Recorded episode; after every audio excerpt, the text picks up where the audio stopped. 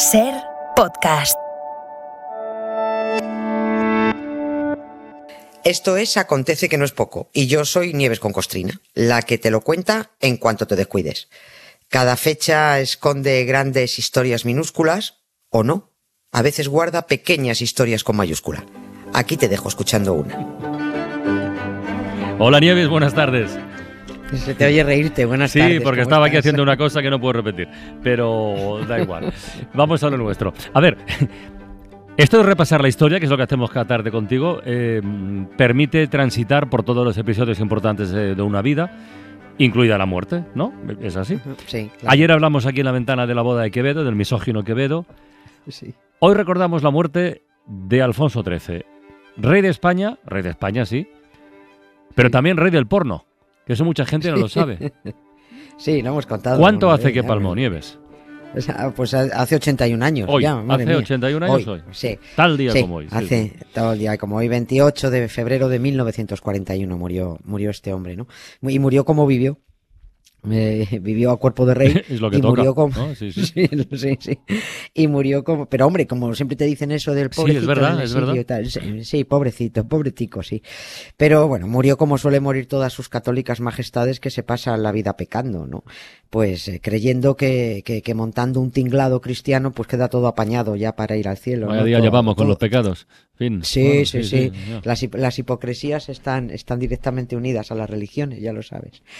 Él decía que me traigan el manto de la Virgen del Pilar, que me bendiga el Papa, quiero un crucifijo, un crucifijo, que me pongan el hábito de Santiago, que me traigan la bandera de España, ¿no? O sea, como escribió Antonio Machado, y también luego cantó Serrat las coplas de Don Guido, ya sabes, Alfonso XIII fue de mozo, muy jaranero, muy galán y algo Y algo torero, y, de viejo, sí, y de viejo gran rezador, ¿no? Bueno, pues de Alfonso XIII hemos hablado varias veces, pero uf, es que hay, hay, hay tanto que contar. Hemos contado su nacimiento, Mm. sus, eh, pues, que fue rey desde, el- desde el mismo vientre de su madre. Fue, hemos contado sus negociazos, sus comisiones, su gran fortuna en bancos extranjeros, su espíritu esplendedor como impulsor de cine porno en España, ¿no? Que fue el primero que montó, fue el primero que montó una productora de cine porno, ¿no? Su expulsión del país, el follón de abdicaciones con sus hijos, ¿no? Pero todavía nos queda mucho por contar de esta prenda que decía ser patriota, pero apoyó un golpe de Estado, decía ser patriota, pero suspendió la Constitución, decía ser patriota, pero traicionó a España y a los españoles, ¿no? Era el rey perjuro. El, el otro día recordabais ese fantástico diálogo en la película Senderos de Gloria, Sí. ahí cuando, Sí, cuando sí. un general francés le dice a su coronel, quizás esté anticuada la idea de patriotismo, pero donde hay un patriota, hay un hombre honrado, ¿no? Y el coronel Kirk Douglas, recordaste que es una frase maravillosa, le dice eso de el patriotismo es el último refugio de los canallas, ¿no? Pues hoy hablamos de la muerte del rey patriota o del rey canalla y de la performance funeraria que hubo que montar en, su suite del Gran Hotel de Roma para que el 28 de febrero de 1941 Alfonso XIII se muriera de la forma más hipócrita posible. Gran pagano se hizo hermano de una santa cofradía y el jueves santo salía llevando un cirio en la mano. Aquel trueno vestido de nazareno el trueno vestido de nazareno.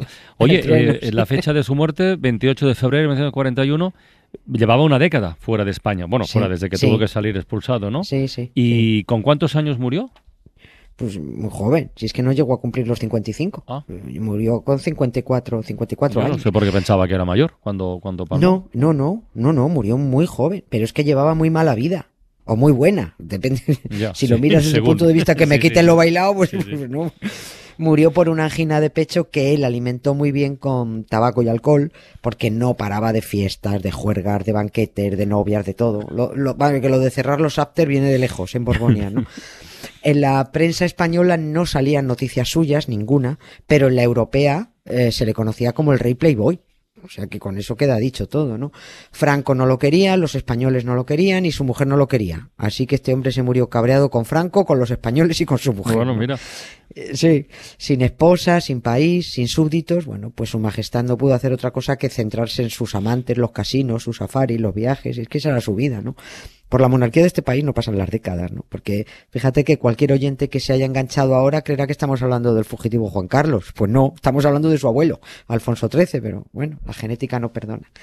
Yo puedo decir de este hombre de Alfonso XIII que este hombre fue un gamberro, que es verdad, un tipo irreflexivo, un cara dura, sexoadicto, pero otra cosa es el periodo histórico que ocupó y su trayectoria política como rey, que esta pa- es una parte apasionante, apasionante y muy, muy interesante, es fundamental para la historia de España, ¿no? Pero en otro terreno, ¿no?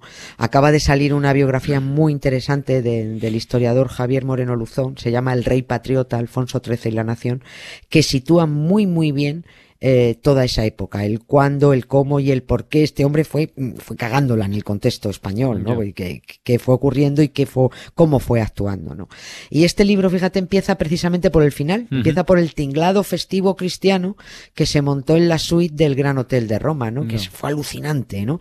A última hora todo eran prisas por intentar borrarse los pecados. Venga, Más allá de esto de los pecados, estaba pensando Nieves que este debe, ser- yo no conozco más, ¿eh? debe ser de los pocos casos en los que un rey se muere en la suite de un hotel, pero con, además con capilla ardiente incluida. Sí, yo Porque, yo tal, o homenajes, lo que sea, pero en un hotel, en la suite de un hotel.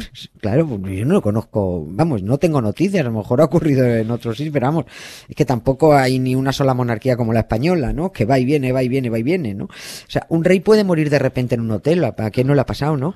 Pero, pre- pero preparar todo para morirte ahí, instalar capilla ardiente, hacer el velatorio, que el cortejo fúnebre salga del hotel, mientras estás haciendo el checkout, esto, ¿eh? Sí, sí. el checkout, ¿no? ¿Cuánto le debo? No, de popo, y pasa un féretro, ¿no? Yo creo que esto es muy, muy, muy extravagante. Pero como este hotel de superlujo era su casa, pues claro, se actuó como si hubiera muerto en, en palacio. Y el tinglado que se montó fue el siguiente. Hubo que enviar dos mantos de la Virgen del Pilar, el hábito de gran maestre de las órdenes militares católicas para amortajarlo, la bandera española del barco que lo sacó del país para que le hiciera de almohada, varios curas que se daban el relevo dando misa permanentemente en la suite, saquitos con tierra de todas las provincias españolas. Sí, sí. Esto, sí, esto lo hacen todos los reyes. Sí, uh, lo hacen todos los reyes que se van muriendo, eh, salvo lo de los saquitos de tierra que se hace solo con los que cascan fuera, ¿no? Con unos y otros que cascan fuera. Ya, ya veremos qué hace Juan Carlos y cómo se organiza, si con saquitos o pidiendo también un manto de la Virgen, no lo sé. Alfonso XIII se empeñó, ya agonizando, en que le trajeran el manto de la Virgen del Pilar. Esto lo piden todos. Y, y sobre todo lo piden más los pecadores. Franco, los reyes, la ¿Franco reina, lo pidió los también? Sí, sí, Franco Ah. se muere en La Paz con unas reliquias de San Diego de Alcalá al lado y con el manto de la Virgen de, y con la manto de la Virgen del. Pilar y con todo y con la mano de Santa Teresa también al lado, todo. Bueno, pues eh, todos piden morirse bajo el manto de la Virgen del Pilar que luego queda muy bien em, puesto en la esquela, ¿no? Pero que tiene el mismo efecto que morirte bajo la seta de David el Nomo, o sea, ninguno, nada, ni te quita pecados ni te cura nada, ¿no? Y encima, pues, ¿quién pagaba todos esos caprichitos funerarios? Los envíos de manto, los curas que iban y venían, las monjas que lo cuidaban, que lo estuvieron cuidando monjas, las misas que se dieron por toda España, la tumba en la iglesia de Montserrat en Roma. ¿Quién pagaba eso? Pues yo no lo sé, pero yo estaría por asegurar que los españoles, ¿no?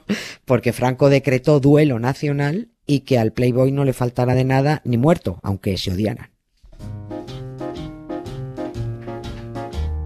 and just a gigolo. And everywhere I go, people know the part I'm playing. Paid for every dance, selling its romance. Oh, they say.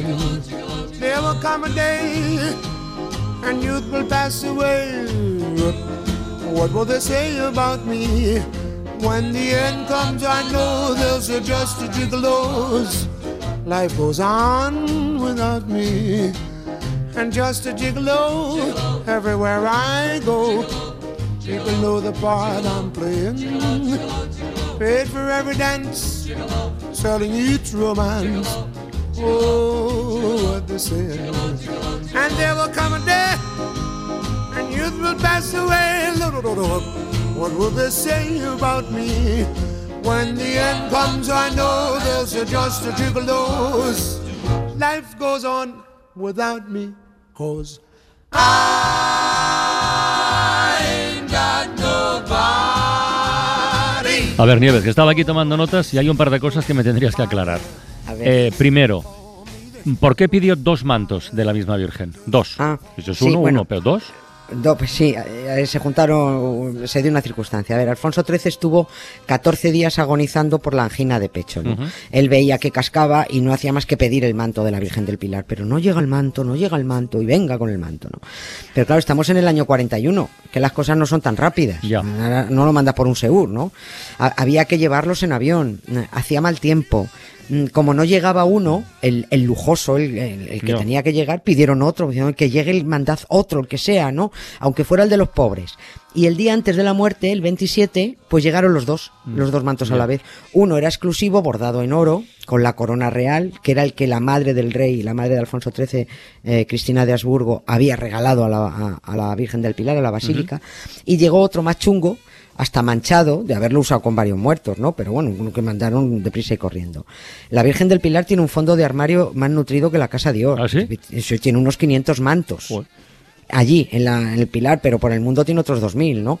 Mm, mm, Tiene tantos, y allí en, en el Pilar, y la cambian tanto de ropa, como a una, como a una Barbie, que a veces se lían, como el mes pasado, en enero, que le pusieron un manto franquista y Anda. tuvieron que subir a quitárselo enseguida. Se confundieron los curas, ya ves.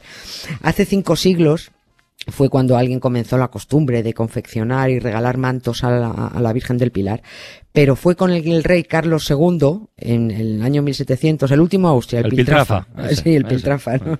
Bueno, pues eh, fue con él cuando desde Zaragoza se envió un manto de la Virgen para que cubriera al, al moribundo, ¿no? A partir de él, no ha habido un rey o reina que haya dejado de morirse debajo del manto de la Virgen del Pilar. Todos, todos. Bueno. Allá donde hubiera un rey muriéndose se enviaba un manto.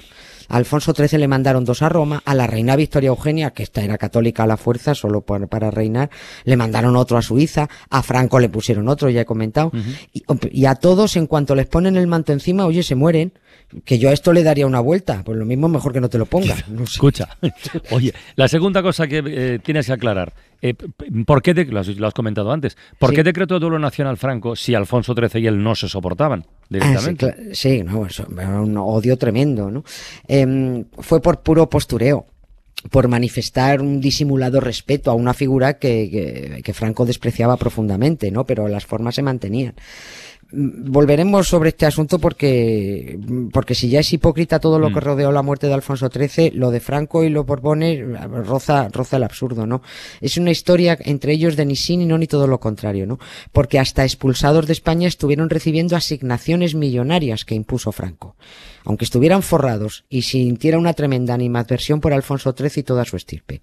Pues debe ser que él los despreciaba, pero como éramos nosotros los que pagábamos, pues era una situación cómoda, ¿no? Esto lo vamos a dejar para, para mañana mismo, si hace falta. Si ¿no? quieres, sí, sí. Sí, sí, por, por no, por no dejar que se enfríe mucho el, el tema, ¿no? El decreto declarando duelo nacional en España por la muerte de Alfonso XIII lo firmó el dictador el mismo 28 de marzo, porque el rey se murió a las 11.51 de la mañana, a, a nueve minutos del Ángelus, ¿no? Y el luto nacional se fijó para el 1, 1 de marzo, que, que se declaró, pues tal que mañana, ¿no? Se declaró día inhábil a todos los efectos oficiales. Y ese día, el día 1, mañana, y el 2 y el 3, las banderas de todos los edificios oficiales en España estuvieron a media asta. Y luego el 3 de marzo, que fue el día que se verificaría el entierro en Roma, tenían que celebrarse funerales en todas las capitales de provincia de España. Y así se hizo, ¿no? Y todo esto por un tipo con el que no te hablabas, y al que no le dejabas volver al país, ¿no? El decreto además eh, del duelo estaba repleto de estaba repleto de mentiras. La más gorda, la que decía y leo, salió publicada en la primera del ABC, eh, decía, en su día el gobierno acordará las medidas necesarias para el traslado de los restos al panteón del Real Monasterio del Escorial. Vaya, a ver, a ver, Franco no quería a los Borbones en España ni muertos. Por, por eso Alfonso XIII hubo que enterrarlo en Roma, en la iglesia de Montserrat, junto a dos papas, los catalani, que llamaban allí, eh, a los que tampoco querían en el Vaticano ni muertos. En la iglesia de Montserrat de Roma recogían todos los muertos que no quería nadie, ¿no? Y Alfonso XIII se tiró en Roma 40 años y pues mañana mismo contamos cómo fue Venga. el entierro y las cositas que se nos han quedado colgadas. Quando io sono solo con te, sogno immerso in una tazza di tè. Ma che caldo qua dentro, ma che bello il momento.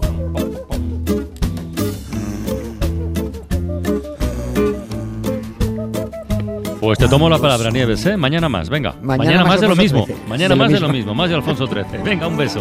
Para no perderte ningún episodio, síguenos en la aplicación o la web de la SER, Podium Podcast o tu plataforma de audio favorita.